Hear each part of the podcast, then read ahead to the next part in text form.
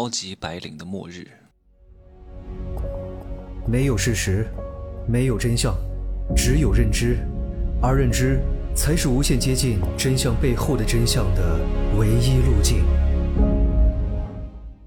Hello，大家好，我是蒸汽学长。我希望听我节目的这些在大公司上班的人啊，你们要稍微的注意一点了，不要以为哪个大公司能够保你一辈子，绝对不可能的。什么是铁饭碗？我说过很多遍，不是在一个地方吃一辈子饭，是你可以在任何地方一辈子不愁饭吃，对吧？你现在拿到收入高，你问一问，你换一家公司还能不能拿到？你是占尽了早期的红利，还是因为有公司元老的加成？你换到另外一个环境，你本身还值不值这么多钱？有时候你拿到这个薪资，并不是你真正的本事，而且并没有说哪个公司不会把你开掉的，不可能的，对吧？很多公司为了避免这种签第三次劳务合同，如果你签第三次劳动合同，劳动合同和劳务合同还是有区别的。你签第三次的时候呢，如果你再往下签。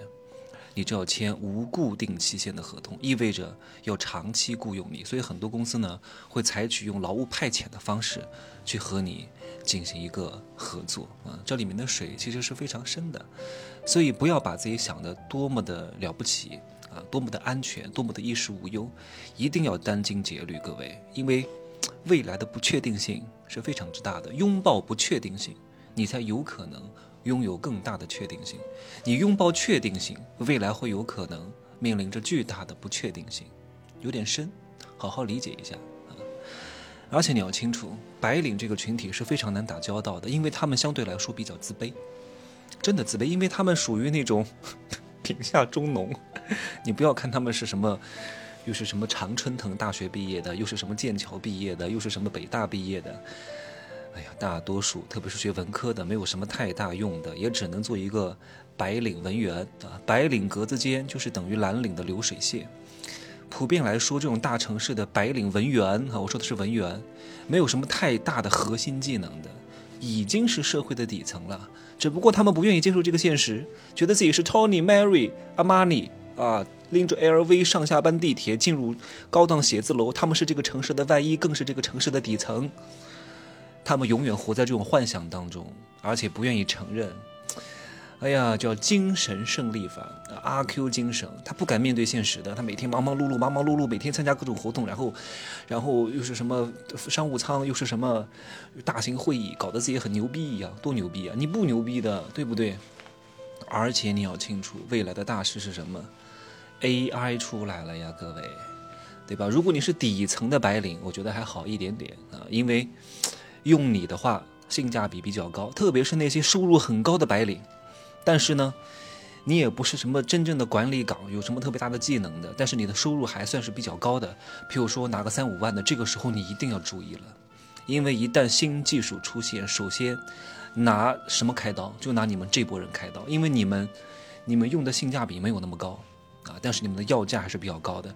如果能有办法替代你们，用更低的成本，首先一定是。先干掉你们的，很多人总有一个误区，总觉得哎呀，新技术来了，我不用担心的，一定是先干掉那些不如我的人，还真不是这样的。我给各位举个例子，为什么这种 AI 写这种剧本，并没有代替传统的编剧？你想想看，为什么？嗯，是可以代替编剧的啊，因为他们 AI 都可以自动生成很多新闻，而且非常非常精准的，不需要人去写的。为什么不代替编剧呢？因为编剧本来在中国的电视剧和电影市场地位就不是特别高，收入本来就不是很多，他代替他没有必要，本来就三千块钱，对吧？写我就举举个例子哈，写一集剧本，但是我搞个 AI 出来，也得要两千多，快三千了，那我干嘛要代替你呢？人写就好了呀，对不对？但如果这个编剧写一集要三万，请问这个编剧会不会被代替？一定会，因为这个时候 AI 出来三千块钱的成本。就可以搞定，可以节省出两万七千块钱的成本。任何事情都是考虑到投入产出比的。所以你那些高级白领，你不要以为你薪水拿得高，不管你是技术再高，只要你的技术，各位，只要你的技术很高，但是是模式化的和重复的，对吧？哪怕另外一个白领技术含量很低，但也是模式化的和重复的。你们两个一个技术高，一个技术低，但是都是模式化和重复的，在 AI 看来是没有什么区别的。所耗费的成本几乎是差不多的。你不要以为你技术高一点就能怎么样，除非你做的这个工作是非常具有创意性的，是非常艺术的，是很多跟人打交道的，这个时候 AI 代替你的可能性会弱很多。所以你所认为的你的技术很高，不见得是你的优势啊。所以通常来说，我们的观点都是和大多数人不一样的啊。如果你一个月就想拿几千块钱，你很难被替代，替代你的成本比较高，对吧？如果你每个月能拿几万块钱，但是呢，你是技术比较好，但是你这个技术是可以重复的，是可以模式化的，对吧？这种东西很容易被替代。如果你再往上走，涉及到管理的艺术，你看艺术，你看我为什么要用管理的艺术，而没有用科学？因为科学这个东西相对来说比较容易模式化，但是艺术这个东西就很难被 AI 替代。所以如果你做这个工作，譬如说销售、销售、沟通、谈判这些东西都是偏向艺术的，而艺术它是捉摸不定的。就同样的一个词呢，AI 是学不来的。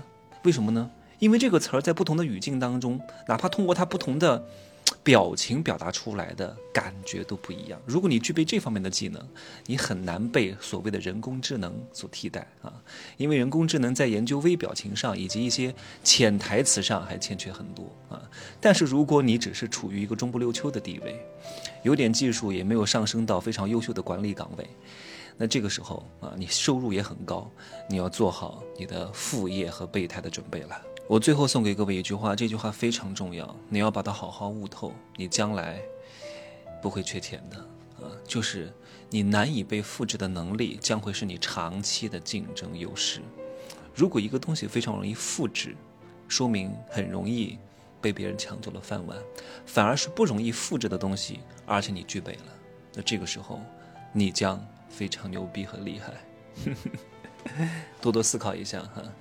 对你的未来非常有帮助的。我今天讲的这个内容哈，要要要要未雨绸缪的，要居安思危的，有这样的一个心态，你未来过得会稍微好一点点啊！千万别想着什么船到桥头自然直，不会直的，那都是毒鸡汤啊！让你每天骄奢淫逸，每天醉生梦死，今天吃饱了，管他明天怎么样的，对吧？